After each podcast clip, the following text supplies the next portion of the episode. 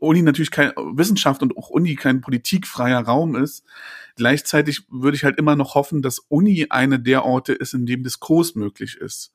Ja, und Diskurs bedeutet tatsächlich, also wir haben, ich habe das jetzt ein paar Mal ähm, einfach immer wieder so erlebt, also gerade in der öffentlichen Debatte, dass es gerade um dies, in diesem Diskurs ist, dass es da sehr viel darum geht, sich zu positionieren und Stellung zu beziehen ähm, und und auf auf einer Position äh, auf einer Position zu sein, ja und äh, dass ich aus einer wissenschaftlichen Perspektive aber auch einfach sagen muss, ja, aber es gibt halt auch Diskurs. B O M Berlin Ost Migrantisch. Deutschlands erster ostmigrantischer Podcast mit echten Berliner Biografien.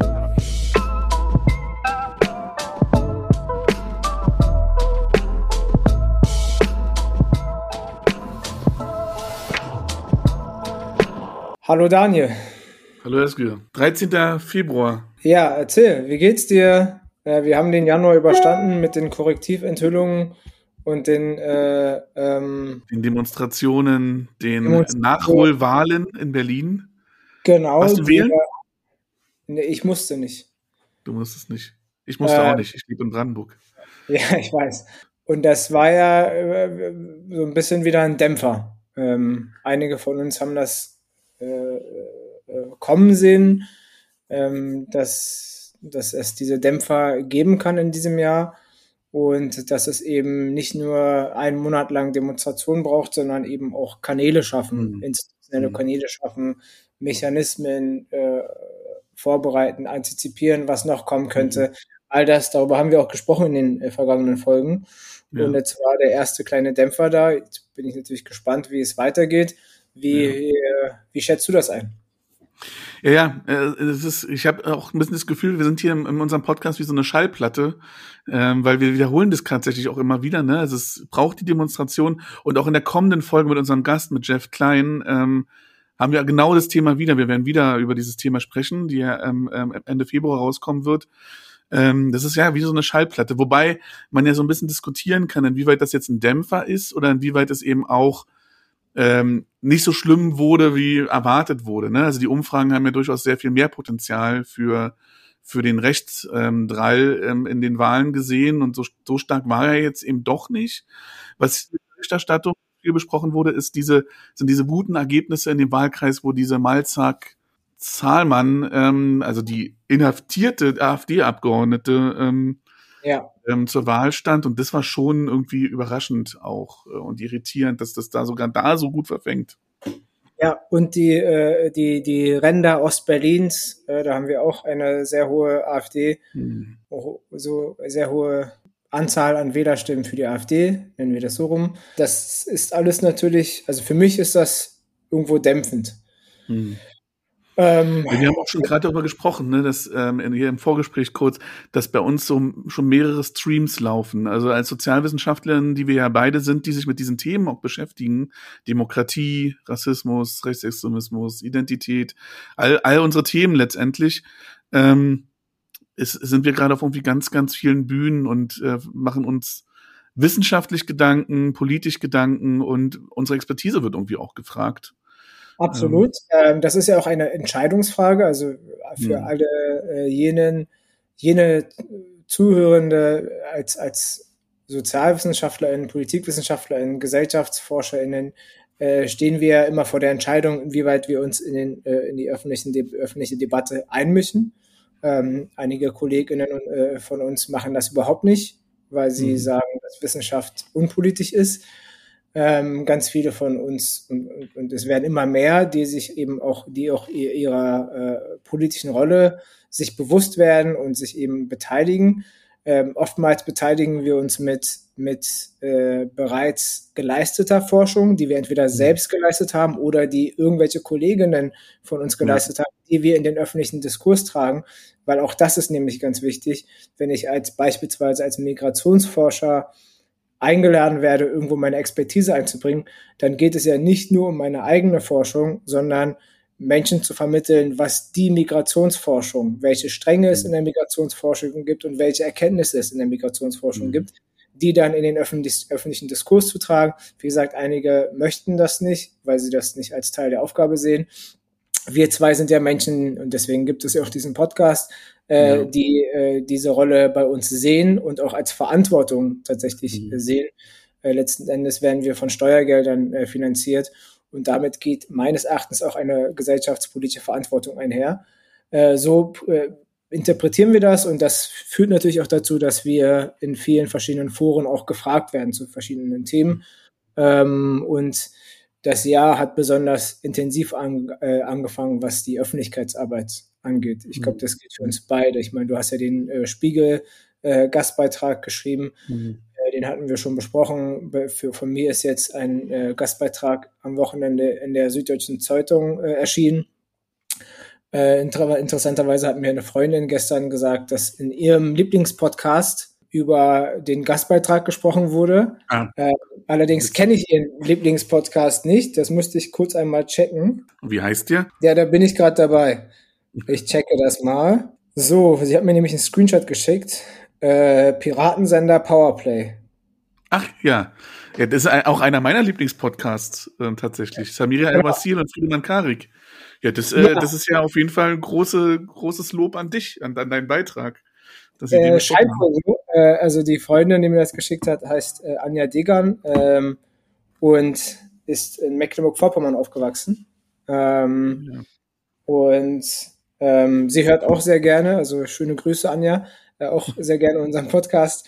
Und, aber wir sind ja, eben noch. Die beiden, Samira El-Wasil, Samira El-Wasil und Friedemann Karek, die haben dieses großartige Buch Erzählende Affen geschrieben, ja. ähm, wo sie quasi, ähm, ich würde mal sagen, verständlich ähm, die Narrationsanalyse erklären, nämlich, dass wir Menschen Menschen sind, also wir, dass wir Menschen Lebewesen sind, die unsere Gesellschaft vor allen Dingen über das Erzählen kreieren. Ja. Und die haben ja. so ganz toll so Heldengeschichten in Disney-Filmen und, und, und Hollywood-Filmen auseinandergenommen. Tolles Buch, ähm, gibt auch als Hör, Hörbuch. Ähm, und das haben meine Frau und ich beide gehört und sind große Fans. Ähm, und das, das passt ja auch ein bisschen zu unserem Podcast, weil wir ja auch sagen, wir müssen uns Geschichten erzählen. Ähm, und, und die unsere Biografien und die Biografien unserer Gäste sind wichtige Utensilien, um Gesellschaft zu erkennen. Deswegen Absolut. herzlichen Glückwunsch, äh, dass Sie dir, dass Sie deine ja. Ja, vielen Dank. Schöne Grüße an Piraten in der Powerplay, falls die uns hören. Ja, genau. Äh, falls Sie es noch nicht tun, können Sie ja mal äh, einmal reinhören und dann. Ja. Samira ja. El-Wasil ist ähm, auch die, ich weiß nicht, ob du das mit, ähm, ob du die kennst. Kennen Sie, ähm, kennen Sie. Als die Jahr. Partei ähm, die ähm, angetreten ist zur Bundestagswahl, war sie die Bundeskanzlerkandidatin. Ähm, äh, da gab es nämlich auch irgendwie eine Dokumentation über ähm, darüber und ähm, da, da ist sie also als sozusagen als Schaus Schauspielerin und Aktivistin irgendwie beides aufgetreten. Also ja. es, es schreibt tolle Bücher und der, der, der, der ja. die Folge vom Piraten sind der Powerplay, äh, aber wir müssen es jetzt auch nicht total weit ausweiten, aber die Folge zum Reden über Israel Hamas ähm, ist auch sehr, sehr, sehr zu empfehlen, weil sie es wirklich schaffen, faktenbasiert eine Disku einen Diskurs zu führen und nicht so einseitig auf dieses Thema zu gucken. Das, ja. Ich mag ja. den Podcast. Ich kenne sie tatsächlich, äh, also ich habe sie ke kennengelernt, ähm, nachdem sie, ich glaube, einen Artikel für den Spiegel geschrieben hat. Sie war da Kolumnist, Kolumnistin sogar. Ja, genau. Da in der Rolle habe ich, äh, ist sie mir zum ersten Mal aufgefallen. Ja. Aber ich kann, ich kann auch mal noch erzählen, ähm, ich habe tatsächlich, ähm, mein Artikel im Spiegel ist, ähm, war dann der siebtmeist geklickte von den 70 Artikeln ähm, Gastbeiträgen, also relativ viel geklickt. Und ja, tatsächlich hat Damost e.V., also der Dachverband der Migrantinnen Selbstorganisation, mir dann ja. mitgeteilt über Social Media, dass Leute aufgrund meines Artikels dann tatsächlich gespendet haben. Und auch darüber haben wir ja schon häufiger gesprochen, dass, dass es einfach diese Unterstützung aus Berlin raus auch in die in die, sagen wir mal, marginalisierten Gruppen ähm, braucht, ja, also eben Migrantinnen Selbstorganisationen in Ostdeutschland, ähm, was mich natürlich auch sehr gefreut hat, dass das dann auch Leute motiviert hat, ins Handeln zu kommen. Ja, ähm, also das finde ich natürlich äh, sehr toll. Und ich möchte die Gelegenheit nutzen, äh, herzliche Grüße auch rauszuschicken an unsere Freundinnen und Freunde von Damost. Äh, sie leisten unglaublich wertvolle Arbeit äh, in Ostdeutschland. Was haben wir noch auf dem Tisch? Wir waren, also ich habe jetzt äh, heute war ich heute, heute Morgen war ich anscheinend, also ich, ich habe das Interview letzte Woche gegeben, anscheinend bei Inforadio und äh, beim RBB ist auch der Artikel, der begleitende Artikel raus ähm, zu dieser neuen Formierung einer Partei in Deutschland und in Europa, die DAWA-Partei. äh, die, der nachgesagt mhm. wird, dass sie aus der Türkei gesteuert wird oder initiiert wird oder ein verlängerter Arm der Türkei hier sein soll. Äh, darüber habe ich mich mit äh, einem ähm, Journalisten unterhalten, aber nicht nur ich, sondern auch noch weitere Kolleginnen und Kollegen oder ähm, äh, geschätzte Persönlichkeiten. Äh, das ist natürlich auch etwas, was äh, ja, was eine weitere ein weiteres Phänomen für, für, für die Bundesrepublik eben ist, neben ähm, dem Bündnis Sarah Wagenknecht, ähm, dass dann vielleicht sich auch so, so eine Partei dann ja. formiert. Und das schließt an äh, und eben auch die Werteunion, ähm, die sich ja auch versucht, als eigene Partei zu formieren. Ich habe in meinem, auf meiner TikTok for You Page äh, besonders viele Videos von Micha Kur, äh, der ehemalige äh, äh, Türsteher und Sicherheitsmensch in Berlin, vielen bekannt, weil er an vielen, äh, gerade Westberliner Clubs die Tür gemacht hat, äh, der sich jetzt in der Werteunion beteiligt und sehr viel mhm. Werbung über TikTok oder auf TikTok für die Werteunion macht. Ähm, das ist ja ein, ein Trend, den wir in anderen westeuropäischen Gesellschaften schon seit etwa zwei Jahrzehnten haben, dass sich eben der, der, das, der politische Raum fragmentiert, dass äh, viele neue Parteien äh, entstehen und dann ähm, die Koalitionsfindung, äh, die Re Regierungskoalitionsfindung dadurch auch mhm. nochmal besonders erschwert wird. Das ist in anderen ähm, westlichen Gesellschaften ist das schon quasi mhm. gang und gäbe und bei uns scheint das jetzt irgendwie ähm, zu kommen in diesem Jahr. Ja. Und da wird natürlich, was wir eingangs diskutiert haben, unsere Rolle besonders wichtig sein, dass dem auch äh, gesellschaftspolitisch als WissenschaftlerInnen oder als Wissenschaftler für uns zwei ähm, zu begleiten und zu beobachten und nicht nur, ähm, was natürlich auch sehr wertvoll ist, aber nicht nur die äh, Politikbeobachter, äh, die bei Lanz ständig sitzen. Mhm. Ja, ja, ich, ich habe auch, ähm, ich habe ja so eine kleine Neben, so ein kleines Nebenengagement und mache politische Bildung in der Schule für so sieben bis neunklässler, ähm, Menschen, die in Brandenburg leben und tja, irgendwie politische Bildung in der Schule brauchen und, ähm, und habe denen heute das Parteiensystem erklärt. Und das ist ja auch interessant, weil es ja auch in Deutschland auch mal anders war. Ne? Also in Westdeutschland gab es mal ganz viele Parteien und dann gab es irgendwann nur drei Parteien und jetzt normalisiert sich in gewisser Weise das Parteiensystem der Bundesrepublik einfach auch wieder ein bisschen, indem wir wieder sehr viel mehr Parteien haben, die sehr, sehr viel mehr Bereiche abdecken. Ähm, und ich habe das heute auch wieder gemerkt, ne, dass es auch, auch, ja, das auch Herausforderungen mit sich bringt, wenn man über politische Bildung mit SchülerInnen sprechen will, weil man ja natürlich eine Neutralität abbilden will, aber ähm, die Standpunkte von allen Parteien ähm, eben auch darstellen sollte, ähm, ähm soweit es sozusagen möglich ist auf, äh, auf Grundlage des Grundgesetzes. Äh, war auf jeden Fall eine sehr herausfordernde Sache, aber auch eine sehr gewinnbringende Sache, weil ich schon glaube, dass die heute mit mit mehr Fakten rausgegangen sind, ähm, also mehr Faktenwissen über Politik rausgegangen sind als davor. Ähm, ja. ne, man, es ist leicht, eine Meinung zu haben, aber es ist äh, doch ein bisschen äh, schwieriger, eine Meinung ähm, zu haben aufgrund von Fakten. Was uns ja auch in Berlin noch beschäftigt, ist diese ganze Situation an den Berliner Unis mit, äh, der, also es gab jetzt bei uns an der Humboldt-Universität ähm, ja. diesen, diese Verlegung, es war ja kein Abbruch, das ist ja dann auch immer wie Medien so berichten. Es war ja kein Abbruch, sondern es wurde sozusagen unterbrochen und dann in einen anderen Raum verlegt. Diese Podiumsdiskussion zur auch Bedrohung von Demokratie, ähm, ja. wo eine ähm, äh, die oberste Richterin des äh, Verfassungsgerichtes, der ähm, aus Israel da war und ja. dann ähm, durch Störungen quasi nicht sprechen konnte und dann hat die, unsere Präsidentin der HU die Veranstaltung erstmal unterbrochen und dann woanders verlegt und dann konnte dort weiter diskutiert werden. Und ja. wir haben auch diesen Fall von dem EFU-Studenten, der ja ins Krankenhaus geprügelt wurde von einem Kommilitonen, nicht an der Uni. Und wir haben jetzt ja. diese ganze Diskussion, also vielleicht muss man nicht auf die Einzelfälle so eingehen, aber diese ganze Diskussion um Freiheit von Wissenschaft und was, wie viel Politik hält Uni aus, ähm, beschäftigt uns schon auch sehr stark an ja. an, an den Unis in Berlin, an der HU, an der FU. Von der TU höre ich immer nicht so viel, aber auch sicher da, so sicher da ein Thema.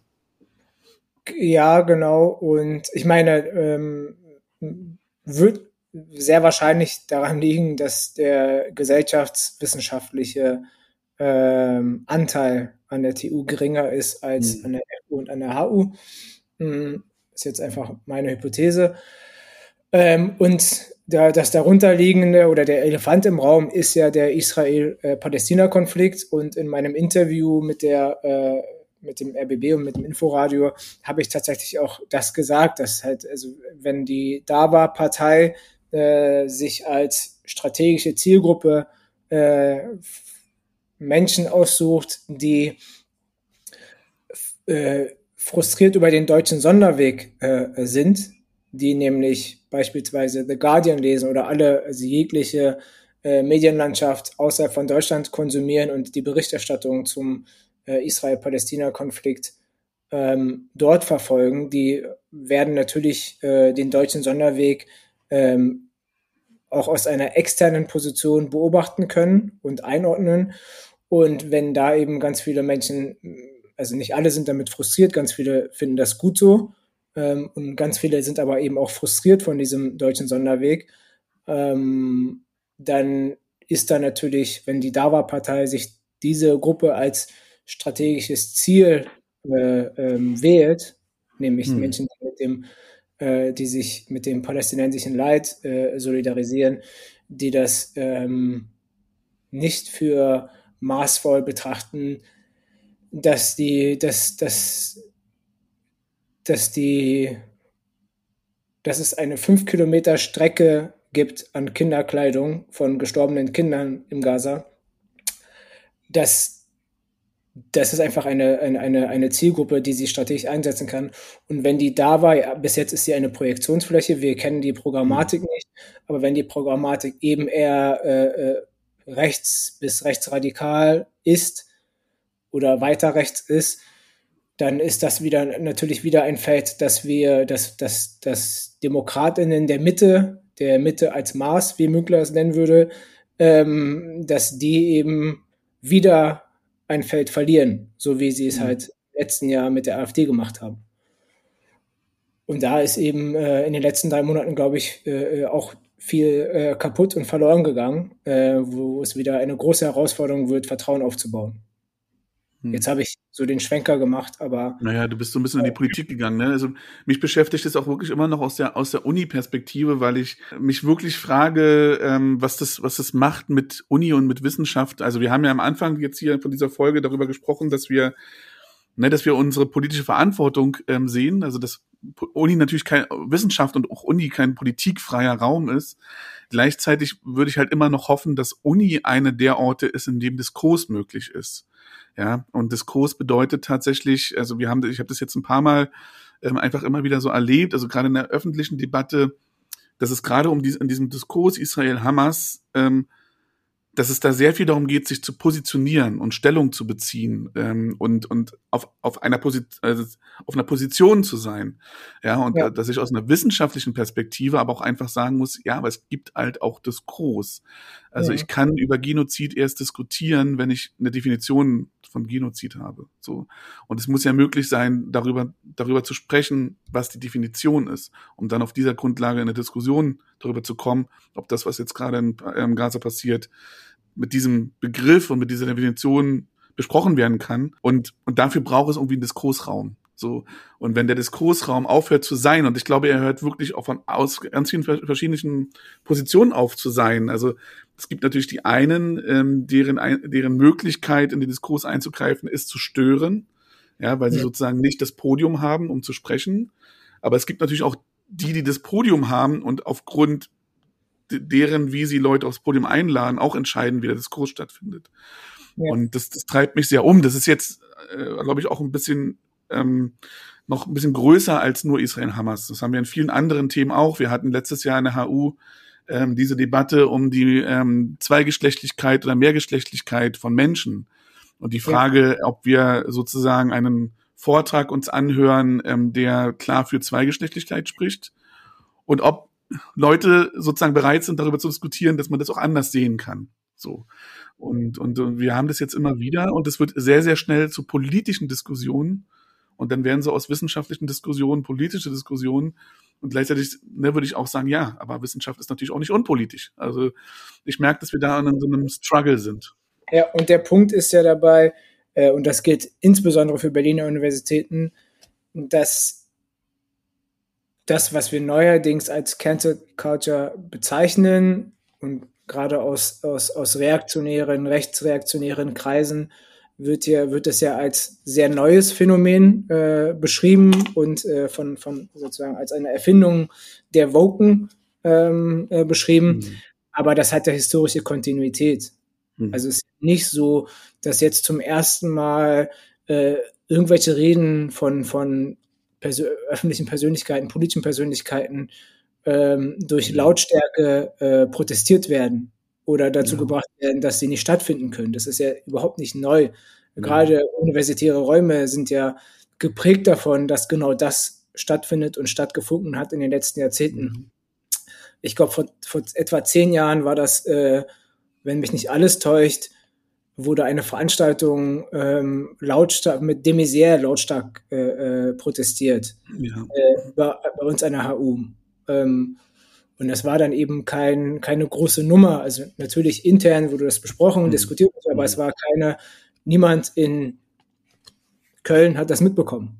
Ja, das stimmt. Das ist auch ein Medienphänomen. Es ist gerade sehr aufgeladen, äh, sehr aufgeheizt und es wird gerade leider äh, ähm, in, in, in, der, in der öffentlichen Debatte, in der bundesweiten öffentlichen Debatte so kommuniziert, als ob es zum ersten Mal passieren würde, was ja, ja. einfach nicht stimmt. Und dann sind wir auch wieder ein bisschen bei TikTok, ne, weil ähm, was ja auch funktioniert, ist es dann so TikTok oder Instagram Reels, so kurze Ausschnitte von diesen Veranstaltungen dann ähm, viral gehen und man quasi also Leute darüber diskutieren, ähm, die eigentlich quasi 20 Sekunden von der ganzen Veranstaltung gesehen haben. Ja. Ähm, und gerade zumindest an der HU würde ich sagen, habe ich eine Präsidentin, die da schon, also die schon, schon länger so kenne, als eine Person, die es wirklich sehr, sehr viel dafür, sehr viele Ressourcen investiert, um den Diskurs am Leben zu halten. Man kann als, auch als HU-Präsidentin nicht immer alles richtig machen, aber die, die so, ne, und dann gibt es diesen 20-Sekunden-Ausschnitt und der wird in die eine oder in die andere Richtung skandalisiert. Ein positives Beispiel ist ja, dass die HU oder die HU-Präsidentin offensichtlich äh, die Veranstaltung initiiert hat, in der eben diskutiert werden sollte, ob das Erwin, Erwin Schrödinger Zentrum weiterhin Erwin Schrödinger Zeitung, Zentrum heißen soll oder nicht. Mhm. Ähm, das ist, wäre ja dann quasi ein Positivbeispiel. Äh, und da geht es eben auch um Cancel Culture. Aber, und das hat gestern oder vorgestern stattgefunden, glaube ich, die Veranstaltung. Mhm. Und die wurde nicht abgebrochen. Da gibt es keine große Berichterstattung mhm. drüber. Ähm, es ist einfach, es, es hat einfach, es ist eine Frage der Aufmerksamkeitsökonomie. Ja. Es ist die Frage, welche Themen haben Konjunktur und äh, welche Themen äh, laufen dann im Schatten von anderen konjunkturellen äh, Themen. Und dieses, ja. also ich meine, das muss man, ja, das muss man einfach sagen. Ne? 99 Prozent aller Diskurse und Debatten an Unis finden einfach immer noch ganz normal statt. Seminare finden statt und wir diskutieren miteinander. Ähm, ja. Das ist, glaube ich, das können wir sozusagen aus unserem Uni-Alltag mal sagen, dass es keineswegs so ist, wie, wie es vielleicht von außen wirkt, als wenn jetzt nur noch Uni die ganze Zeit ähm, der ja. Streit ist. Und das bringt uns vielleicht auch ähm, zum, zum Ende von dieser Folge, in der wir uns ein bisschen selber feiern können. Denn wir haben schon unsere 20. Folge. Ähm, das heißt, wir schaffen das offensichtlich immer noch, äh, uns zu treffen und miteinander zu sprechen und auch uns ähm, Gäste einzuladen. Ähm, und es gibt ja diese schöne Situation, dass die Super Illo mittlerweile für uns wirbt. Ähm, ja. Das ist ein Medium, was vor allen Dingen in Ostdeutschland gelesen wird und äh, für uns Werbung macht. Da, das ist äh, tatsächlich sehr, sehr, sehr schön. Ich habe mich äh, sehr gefreut darüber. Es gab auch einen Tweet, glaube ich, ne? Ähm, wenn mich nicht alles täuscht. Ähm, das sind schöne Nachrichten, aber wie, wie eingangs angekündigt, äh, möchten wir diese Folge eigentlich abschließen äh, mit dem äh, nächsten Jahrestag von Hanau, der sich ähm, nähert. Äh, nächste Woche ist der, ist der Jahrestag ähm, und es geht darum, eben ähm, aktiv daran zu arbeiten, dass Hanau nicht vergessen wird, äh, dass, dass, dass ähm, Rechtsextremismus immer noch eine und Rassismus immer noch eine äh, große Gefahr in Deutschland ist, gerade jetzt, gerade in diesem Jahr, gerade in diesem Jahr, wo die Enthüllung, die Korrektiventhüllung gezeigt hat, mhm. welche Pläne eigentlich geschmiedet werden und die eben real geschmiedet werden. Äh, von daher, ähm, wir machen natürlich keine äh, Gedenkminute Minute jetzt in unserem äh, Podcast, aber es ist eben nochmal vorneweg, bevor Hanau, äh, äh, bevor der Jahrestag kommt, äh, eine Sensibilisierung äh, für uns und für, für unsere Zuhörenden, falls sie Ressourcen haben, eben diese Ressourcen in Richtung Jahrestag auch zu kanalisieren. Ja.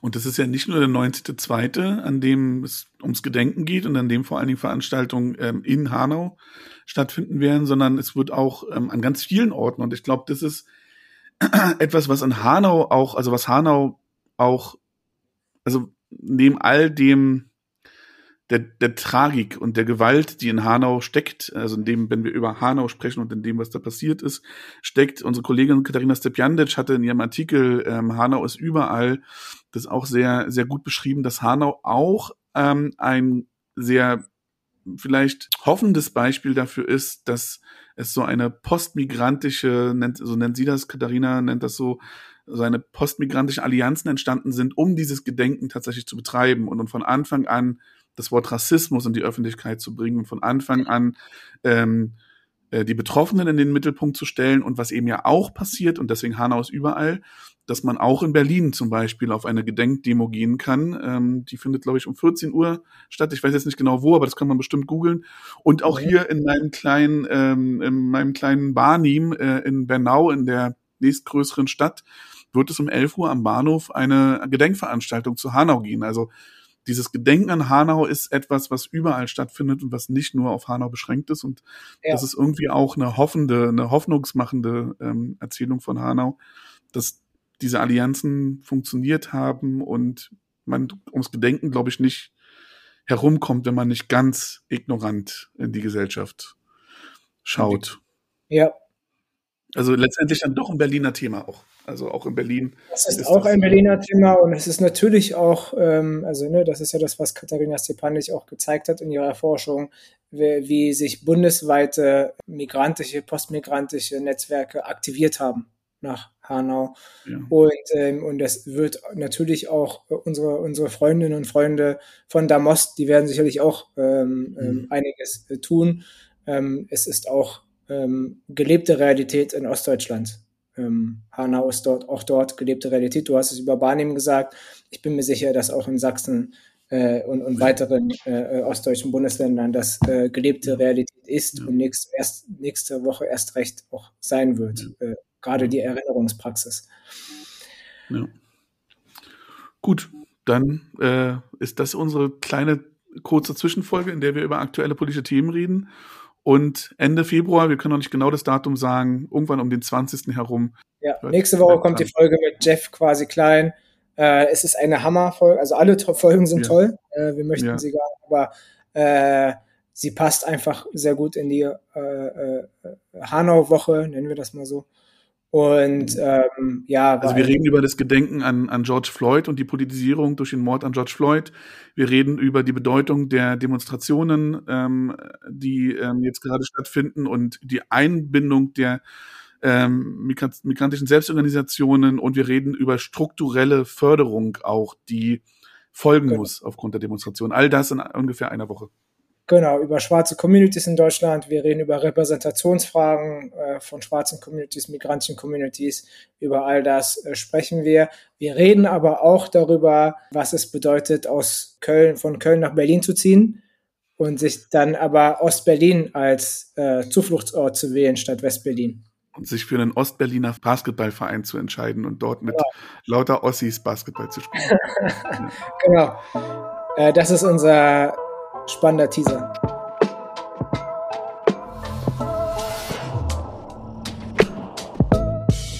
Das war BOM, Berlin Ost Migrantisch. Redaktion und Idee von Özgür Özvatan und Daniel Kubiak. Für den Schnitt verantwortlich Daniel Kubiak. Mastering macht Giampiero Tari. Diesen Podcast könnt ihr auf allen gängigen Podcast-Formaten hören. Wenn er euch gefällt, drückt bei Spotify die Glocke oder abonniert ihn bei Podigy. Weitere Infos findet ihr beim BIM, dem Berliner Institut für empirische Integrations- und Migrationsforschung an der Humboldt-Universität. www.bim.hu-berlin.de Wir danken dem Tonstudio des CMS an der Humboldt-Universität für die technische Unterstützung.